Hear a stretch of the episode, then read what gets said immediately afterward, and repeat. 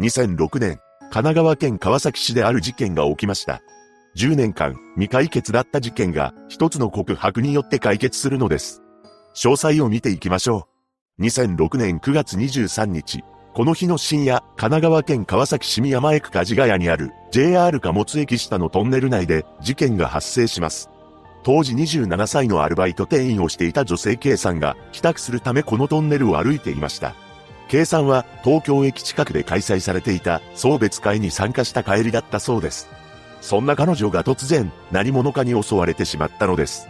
K さんは二度刃物で攻撃を受けており、その場に倒れてしまいます。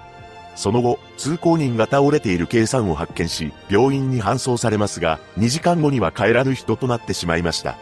ただ、有力な目撃者がおらず、捜査は難航します。そのため本件は未解決のまま10年もの月日が流れてしまったのです。しかし、10年後の2016年1月、思わぬところから事件は動き出しました。それは、県警に届いた1枚のハガキだったのです。そのハガキには、事件について話がしたい、という内容が綴られていました。そしてこのハガキを送りつけたのは驚きの人物だったのです。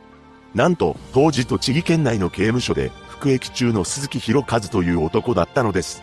実はこの鈴木という男は、K さんの事件から半年ほど経った2007年4月5日、当時40歳の女性に対して刃物で襲いかかるという通り魔事件を起こしており、懲役10年の刑が確定していました。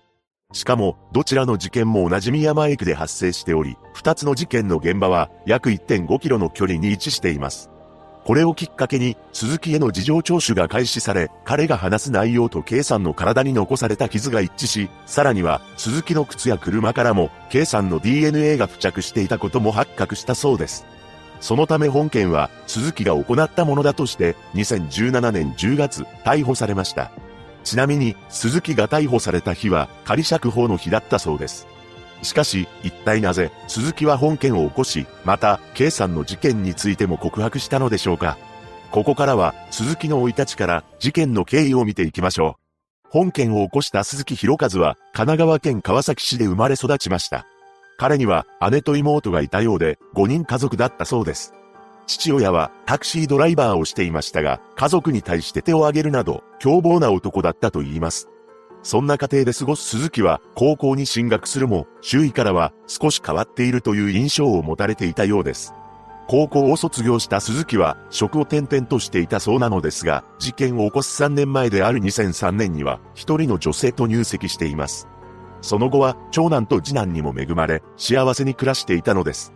よく家族で遊びに行く姿が目撃されており、近所の住民と会えば、しっかり挨拶をして、話をするとニコニコ笑って、愛想もいい男でした。さらに、結婚してからは、妻の兄の紹介で、義兄が勤める会社に勤務するようになり、給料も十分支払われていたそうです。しかし、この鈴木という男はとんでもない危険人物だったのです。というのも、彼はもともと、次のような思考を持ち合わせていました。それは女性の苦しむ表情や普段と異なる顔を見るのが好きというものだったのです。一体どういう思考回路によりこの願望が生み出されたのかは不明なのですが、結婚の前年から恐ろしい行動を繰り返していました。なんと、夜の店で相手をしてくれた女性に対し、首を圧迫して出身させた後、売上金を盗んでいたというのです。そのような行為をすることで、鈴木はストレスを発散していました。さらに、鈴木は万引きで逮捕されたこともあり、物を盗むという行為に関しても繰り返していたのです。そうして危険な男に成長した鈴木は、あるテレビ番組を見た時にとんでもない思考を持ち始めてしまいます。そのテレビ番組で紹介されていたのが、切り裂きジャックでした。切り裂きジャックとは、1888年、イギリスのロンドンに出没したシリアルキラーであり、2ヶ月の間に5人の女性が命を奪われています。結局犯人が捕まることはなく、名前は通称となっているのですが、本当の被害者数は8人とも20人とも言われているのです。これに影響された鈴木は、好みの女性があの世に行く時に見せる苦悶する表情が見たい、などという考えで頭の中が支配されるようになります。この考えを持った鈴木は、車やバイクで川崎市内を徘徊し、女性を物色するようになりました。そして一人で歩いている女性を見つけては近づいて身体に触れて逃走することを繰り返し、女性の怯えた顔を見ることでストレスを発散していたそうです。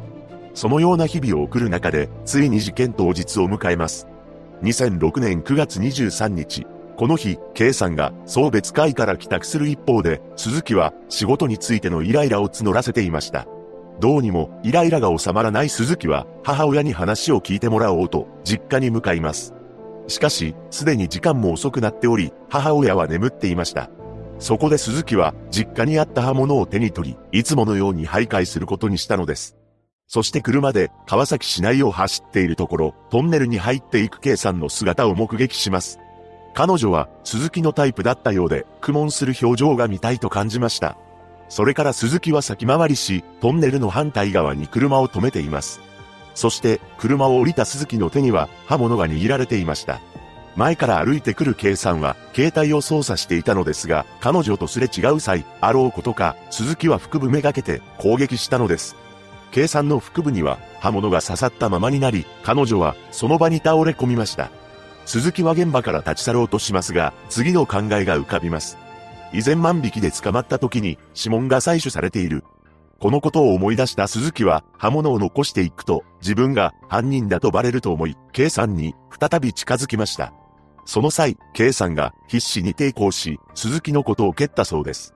これにより鈴木は、なんだこの野郎もう一回やらないとダメだな、などと考え、驚くべきことに、今度は K さんの胸めがけて、刃物を振り下ろしてしまったのです。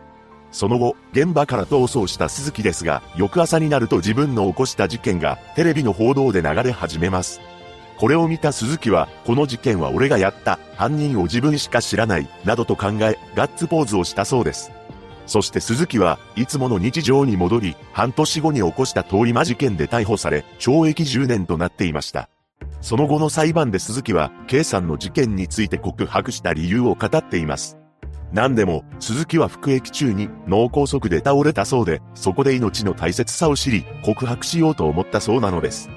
そして次のように述べています。自分は命を救われたけど、何もしていない被害者が、なぜ命を落とさなくてはいけなかったのかを考えた。尊い命を身勝手に奪ってしまい、本当に申し訳ない。しかし、鈴木は基礎事実のうち、K さんに対する1回目の攻撃について手にかける意思はなかったと主張しています。弁護側も計画性はなかったと説明したのです。法廷には K さんの両親が出廷し、今も娘のことを思わない日はありません。ふとした瞬間に娘の顔が頭に浮かび、苦しみの連続です、と述べられました。最終的に裁判長は、1回目と2回目の攻撃は、どちらも手にかける意思があったものと認定しています。そして、人命軽視は甚だしいとする一方で、自供しており、公正の一歩を踏み出したと言える、と説明し、休刑無期懲役に対し、懲役28年を言い渡しました。鈴木は判決前に心から反省し、深く後悔しております。どんな判決になっても、K さんの命が帰ってこないということについて、一生考え続けることを誓います。などと述べていましたが、その後、ちゃっかり控訴しています。しかし、控訴は棄却されました。裏の顔を持った危険な男が起こした本事件。鈴木は K さんの事件を告白した理由について、病に倒れたから命の大切さを知った、と証言している一方、逮捕前の取り調べでは、出所したらまたやってしまうと思った、と述べていました。K さんのご冥福をお祈りします。